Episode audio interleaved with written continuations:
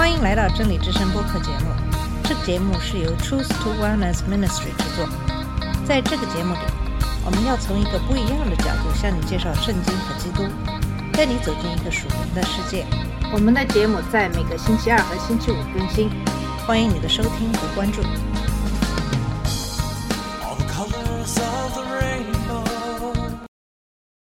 你好，我是马军。在上两期节目给大家介绍了耶稣被钉死的一些细节。那么接下来在马太福音二十七章五十一到六十六节，讲述的是耶稣被安葬的一些细节。这些都显示了神的主权和超自然的神迹和旨意。在这期节目里，我们还要给大家强调耶稣真的是死了的证据。因为有很多的怀疑论者拒绝相信复活是常见的，所以他们声称耶稣被放进坟墓时并没有死。在马太福音二十七章五十一到五十三节，马可福音十五章三十八节，路加福音二十三章四十五节，讲述的是耶稣死后的征兆。上期节目提到，耶稣不是一个受害者，他所做的正如他所说的那样，是主动舍弃了自己的生命，没有人可以夺走他的生命。耶稣是在他选择的时间点死的，而不是因为受难本身。在耶稣完成了关于他被钉十字架的最后一个预言后，他喊了一声：“成了。”然后父啊，我把我的灵交在你手里。然后他低下头，放弃了他的灵。紧接着，一些更惊人的事情发生了。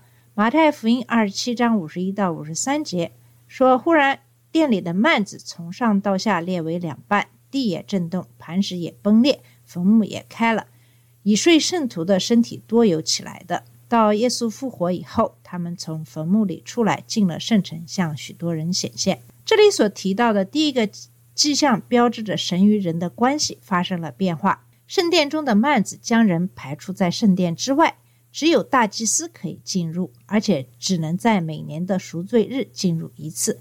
现在，完美的赎罪祭已经由耶稣的死亡完成。他成为每个信徒的完美的大祭司，分隔人与神的面纱被撕成了两半，使每一个相信基督和他的牺牲的人能够直接进入神的面前。马太的描述表明，面纱是在地震面前撕裂的，而且是从上到下撕裂的。它不是因为老化或者地震而撕裂，而是因为神让它撕裂，而且是在圣殿里充满祭司和敬拜者进行逾越节祭祀的时候撕裂的。因为基督的牺牲，信徒们现在可以放心的靠近施恩的宝座，使我们得着怜悯，并在需要的时候得着恩惠。耶稣死后的第二个迹象是一场大地震。神经常用地震来标志重要的事件。当摩西在西乃山见到神的时候，西乃山震了一下；当神在山洞里会见以利亚的时候，地面也在颤抖。以利亚说。主通过雷声、地震和巨响来惩罚他的子民。启示录说到地震是如此的强烈，以至于山和岛都要逃亡。这种劈开石头的地震让人们知道神在工作。那么第三个迹象是坟墓被打开，一些以前死去的圣徒的尸体被复活。耶稣复活后，他们从坟墓里出来，出现在耶路撒冷。这听起来可能像恐怖片中的一些情节，但实际上是对未来所有圣徒应许复活的美好的预示。这些被选中的人提前经历了所有相信耶稣救赎人的复活的希望。紧接着讲述了在场者的一些见证。宗教领袖们继续无视所有这些超自然迹象的明显信息，但是士兵们没有。马太福音二十七章五十四节说，百夫长和一同看守耶稣的人看见地震并所经历的事，就极其害怕，说这真是神的儿子了。北夫长代表其余的人说话，他们先前已经听到了关于耶稣的见证，他们听到了比拉多的判决，他们看着耶稣在十字架上，听到了他所说的一切。现在他们经历了这些超自然的奇迹。并确信耶稣就是祭司长和长老们一直嘲笑他的人，是神的儿子。他们很可能在最充分的意义上理解了这一点，因为那是只有神才能真正放在他们心中的忏悔。路加福音还补充说，他还赞美神说：“这人当然是无罪的。”我们知道出席受难仪式的有约翰和四个在加利利跟随耶稣并对其进行传道的妇女。对照马太福音二十七五十五到五十六节，马可福音十五章四十到四十一节，路加福音二十三章四十九节和约翰福音十九章二十五到二十七节，我们可以确定这四个女人是耶稣的母亲玛利亚、马大拉的玛利亚、小雅各和约瑟的母亲，也是克洛帕斯的妻子，以及耶稣的姨妈莎拉美，她是西比泰的妻子，雅各和约翰的母亲。然而，在耶稣死后，马太和马可都没有把约翰和耶稣的母亲玛利亚包括在其中。约翰显然已经把玛利亚带走了。其他三个女人的继续在场，表明了她们勇敢的信心。但现在她们的心里充满了悲伤。她们现在该做什么呢？路加福音说，聚集观看的众人见了这所成的事，都捶着胸回去了。这些妇女也离开了。也许是为了安慰耶稣的母亲玛利亚，莎拉美当时和她的姐姐在一起，但抹大拉的玛利亚、约西的母亲玛利亚后来又回来帮助耶稣进行最初的埋葬。在约翰福音十九章三十一到三十七节讲述了对耶稣死亡的确认。大约在耶稣要死的时候，祭司长和长老们去找比拉多，提出另一个要求。在这里，我们再次看到了神的旨意在作用。他把这些犹太人的宗教虚伪和比拉多的冷漠交织在一起，以实现预言。约翰福音十九章三十一节说，犹太人因为这日是预备日，又是因那安息日是个大日子，就要求比拉多叫人打断他们的腿，把他们拿去，免得失手当安息日留在十字架上。罗马人的做法是把人留在十字架上，直到他们死去，这通常需要一到三天的时间。这些宗教的伪君子担心被钉在十字架上的人，如果还在十字架上，第二天就会亵渎安息日。生命记二十一章二十二到二十三节明确规定，被处决的罪犯的尸体不能挂在树上，但你一定要在当天把它埋葬，这样你就不会玷污耶和华你神给你的土地作为遗产。如果这在平常的日子会玷污土地，那么在神吩咐保持圣洁的安息日就更应该如此。在逾越节的安息日更是如此。这些伪君子非常关心安息日不能以这种方式被玷污，但他们在审判和处决耶稣的时候无视摩西的律法，已经玷污了逾越节本身，因此用无辜的血染了土地。这就是宗教为善的本质。他们要求。比拉多把那些被钉在十字架上的人的腿打断，使他们更快的死去，这样他们的尸体就可以在几个小时后安息日开始之前从十字架上移走。比拉多同意了他们的要求，说：“于是兵丁来把头一个人的腿，并与耶稣同钉第二个人的腿都打断了。请记住，钉死在十字架上是通过缓慢窒息的方式来杀人的。如果腿被打断，被钉在十字架上的人就不能用他的腿推起来呼吸，因此很快会窒息。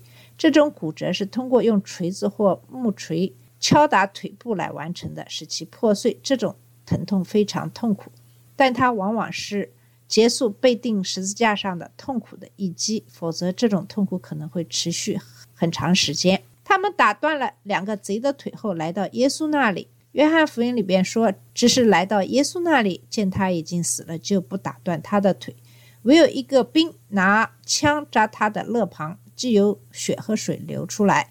看见这事的人就做见证，他们的见证也是真的，并且他知道自己所说的是真的，叫你们也可以信。这些事成了，为要应验经上的话，说他的骨头一根也不可折断。经上又有一句话说，他们要仰望自己所扎的人。这些罗马士兵的初步评估是耶稣已经死亡的专业证明。这些人很熟悉被钉死的情况。约翰指出，这个关于盗贼的腿被打断，但耶稣却被单独留下的细节应验了另一个预言。在诗篇三十四节二十章特别指出，他保守自己所有的骨头，没有一根被打断。这也符合耶稣作为逾越节羔羊。因为出埃及记十二章四十六节和民数记九章十二节都明确指出，逾越节羔羊的骨头都不能折断。耶稣现在已经死了，但即使在这里，也是神的控制，以确保所有预言都能得到实现。使徒约翰强调了他所写的内容的正确性，因为他是所有这些事件的目击者。这个第一人称的词消除了所有的疑问。即在士兵将矛刺入耶稣之前，耶稣已经死在十字架上。声称耶稣没有死在十字架上是纯粹的愚昧，只显示了那些拒绝相信真理的人的无谓的猜测，而不管呈现给他们的证据是什么。接下来，在马太、马可、路加和约翰福音当中都讲述了对耶稣尸体的埋葬。现在耶稣已经死了，那么他的尸体该怎么处理呢？宗教领袖们并不在意，只要他和那两个小偷的尸体被从十字架上取下来。罗马人的正常做法是把尸体扔进罪犯的普通坟墓，这显然是耶稣的敌人对他的计划。因为以赛亚书第五十三章第九节预言，他的坟墓是与恶人同穴。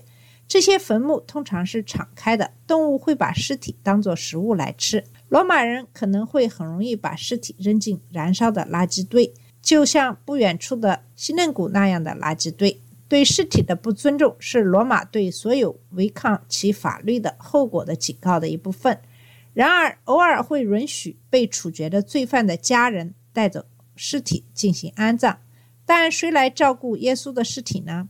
这个时候，约翰和那四个在十字架上的妇女已经离开了。耶稣的其他家人和他的门徒都没有被记录，说他们一直在耶稣的十字架旁边。那么，在马太福音二十七章五十七到五十八节讲到了，到了晚上，有一个财主名叫约瑟，是亚利马太来的，他也是耶稣的门徒。这人去见比拉多，求耶稣的身体，比拉多就吩咐给他。傍晚时分，这句话指的是下午三点到六点的第一次晚间守夜的时间。正是在这个时候，我们发现一个来自亚利马泰城的一个名叫约瑟的人前来索要耶稣的尸体。这个预言将得到应验，但是我们可以看到神的旨意在这里又一次发挥了作用。亚利马泰的约瑟被说成是一个富人，这是实现预言的一个重要方面。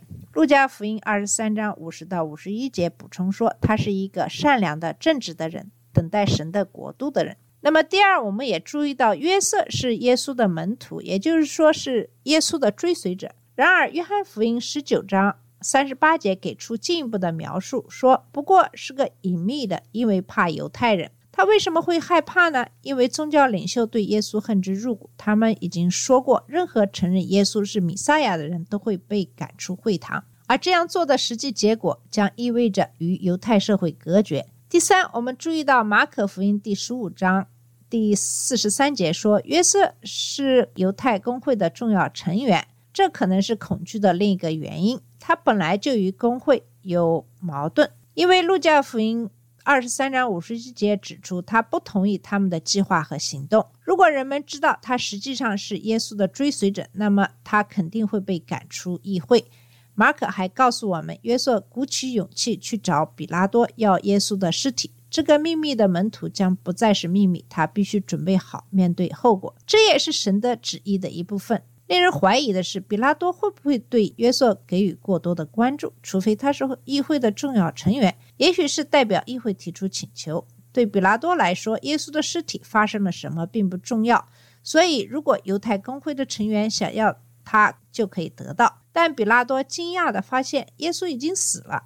马可福音十五章四十四到四十五节说，比拉多诧异耶稣已经死了，便叫百夫长来问他：耶稣死了？久不久，既从百夫长得知实情，就把耶稣的尸首赐给约瑟。在这当中，我们再次看到神的手在做事。一个暗中跟随耶稣的恐惧的妇人找到了勇气，公开要求得到耶稣的身体。他这样做的时机恰到好处。就在不久之前，犹太人要求比拉多把那些被钉在十字架上的人的腿打断，这样他们就会很快死去，他们的尸体就会被运走。如果约瑟晚一点要求，他就没有时间在安息日开始之前埋葬耶稣。这一点很重要，因为耶稣必须在第二天开始之前被埋葬，这样星期五才能算作他在坟墓中的第三天的第一天。约瑟也是合适的人选，因为作为犹太公会的会员，比拉多会毫不拖延地批准他的请求。这不是偶然，而是由神的主权之手在起作用。约翰福音十九章三十九到四十二节又说：“又有尼哥底姆，也就是先前夜里去见耶稣的，带着墨药和沉香，约有一百斤前来。他们就照犹太人殡葬的规矩，把耶稣的身体用细麻布加上香料裹好了，在耶稣钉十字架的地方有一个园子，园子里有一座新坟墓，是从来没有葬过的人。只因为是犹太人的预备日，又因那坟墓近，他们就把耶稣安放在那里。我们在约翰福音第三章中见过尼哥底姆，他是一个法利赛人，是犹太人的官。他因害怕而在晚上来问耶稣的问题，他成了耶稣的追随者，但他到现在也没有说什么。约瑟和尼哥底姆在约瑟去见比拉多之前，一定是一起计划的，因为他们行动一致，各自都有准备。约瑟提供了亚麻布和他自己新凿的坟墓，尼哥底姆收集了必要的安葬用香料，其中包括没药和芦荟。没药是一种芳香的树胶，这些香料被用来照顾死者，作为一种爱的表现。那么亚麻布会被逐一缠绕在尸体上，并将香料散落其中，这是犹太人的埋葬习俗。他们没有像埃及人那样进行防腐处理，他们必须尽快完成工作，因为安息日很快就到了。耶稣是下午三点左右去世的，要想得到比拉多的许可和必要的物资，还需要一些时间。而安息日将在日落时分开始，大约是下午六点。那么马太福音二十七章六十节指出，约瑟夫将耶稣安放在他自己的新坟墓里，就是他在磐石里凿出来的。路加福音二十三章五十三节指出，那是从来没有人躺过的地方。这个细节显示了另一个预言的应验，在诗篇十六章十节说：“因为你不会把我的灵魂丢在阴间，你也不会让你的圣者经历腐朽。”既然如此，将耶稣安放在一个从未腐烂过的新坟墓里是非常合适的。坟墓在一个花园里，与耶稣受难的地方相邻。这个花园本身位于耶路撒冷城墙以西的一个古老的石灰石采石场。坟墓是在采石场的崖壁上凿出来的。骷髅地本身是一个没有被开采过的贫瘠的石灰石区域，因此现在看起来，在花园旁边的一个小山，它当时的样子与戈尔登骷髅地旁边的花园墓现在的样子相似。坟墓会有一个低矮的入口，里面会有一个架子用于准备尸体，然后在坟墓的两侧有竖井，用于放置准备好后的尸体。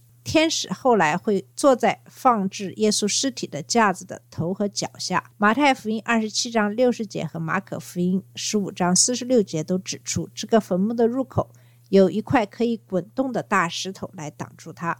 这是第一世纪犹太人坟墓的典型的设计。那么，在约瑟和尼哥底姆做了他们当天可以做的准备工作之后，约瑟滚了一块大石头挡住坟墓的入口，就走了。我们。在这里要注意到，这两个秘密的门徒现在都在大胆地认同耶稣，而除约翰之外的所有门徒都躲了起来。此外，这两个人都不担心他们会因为触摸尸体而受到礼仪上的玷污。对他们来说，更重要的是通过照顾耶稣的身体来表明他们对耶稣的爱。同样明显的是，他们都不明白耶稣会在短短几天之内从死里复活。否则，他们就不会如此小心翼翼地准备耶稣的身体。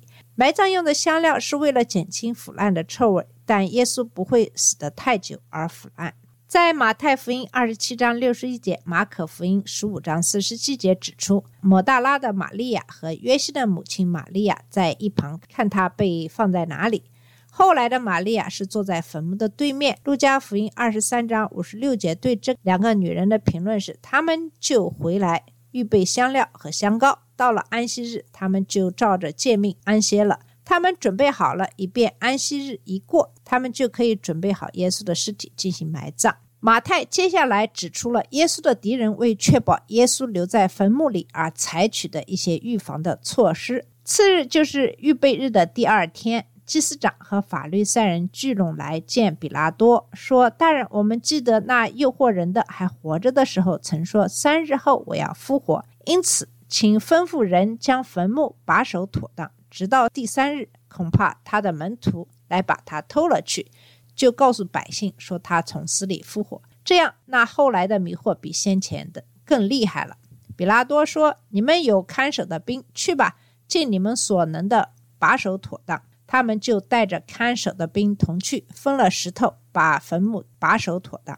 这是唯一在星期六安息日进行的活动。令人惊讶的是，祭司长和法利赛人第二次联合起来了。他们是神学上的敌人，一般来说彼此不和，但他们确实有一个共同的利益，他们憎恨耶稣。从他们只把称为那个骗子这一事实就可以看出，他们想确保耶稣的门徒没有可能来偷走耶稣的尸体，从而开始欺骗耶稣已经像他声称的那样从死里复活。他们对此非常重视，虽然现在是安息日。但如果能达到他们的目的，他们对与比拉多见面而被污染的风险毫不在意。他们对门徒没有什么可担心的，因为他们还在躲藏。那么奇怪的是，门徒们没有理解和相信耶稣用平时的语言告诉他们的关于他的复活，而撒都该人和法律赛人却记住了，尽管他们是用比喻的语言告诉他们的。比拉多同意了他们的请求，因为他认识到，如果可以骗说犹太人的王已经征服了死亡。因此是不可战胜的，那么他的手上就会出现严重的叛乱。他告诉他们要带一个卫兵，这是一个罗马卫队，而不是犹太人的圣殿卫队。他们在圣殿之外没有任何权利，也不需要向比拉多负责。四位进驻后，就在坟墓上盖了一个官方的印章。这个封条是用粘土或蜡做成的，其中印有罗马的官方标志。破坏这个封条就是对罗马的藐视，没有人敢。破坏它。在这里，我们再次看到神的手在工作，甚至通过他的敌人，他们设置了守卫的封条，以防止骗局的发生。但神让他们这样做，是为了证明没有骗局，复活真的发生了。我们侍奉的是一位有主权的神，他既能超自然的工作，也能安排所有环境和许多生命的细节，包括他的敌人，以实现他的意愿。这就是支持罗马书八章二十八节伟大真理的原因。我们知道，神使万物互相效力，叫爱神的人得益处，叫按他旨意被招的人得益处。即使我们不理解我们和我们所爱的人可能经历的事情，我们也可以放心。神知道他在做什么，他将为他和我们的最佳利益而工作。如果我们是爱神的人，耶稣的埋葬也表明了这一点。那些否认耶稣死亡的人这样做是为了同时否认他从死里复活，但证据证实了这个事实。百夫长、士兵们的证词以及被长矛刺穿后的血和水的物证，都证明耶稣确实死了，他真的被埋葬了，他的尸体被部分的准备好，并被放在约瑟的坟墓里。我们在下一期的节目里。将给大家介绍的是耶稣死里复活，并从坟墓里出来，给所有愿意相信的人带来欢乐和希望。好了，我们今天的节目就到这里，谢谢你的收听，下次节目再见。这里是真理之声播客节目，真理之声是 Truth to Wellness Ministry 旗下的一个节目，由 Truth to Wellness Ministry 制作和播出。如果你有什么想跟我们分享，请给我们发电子邮件，我们的邮箱地址是 truth to wellness at gmail dot com。你也可以直接去我们的网站 www dot truth to wellness .com 浏览更多的信息。下次节目再见。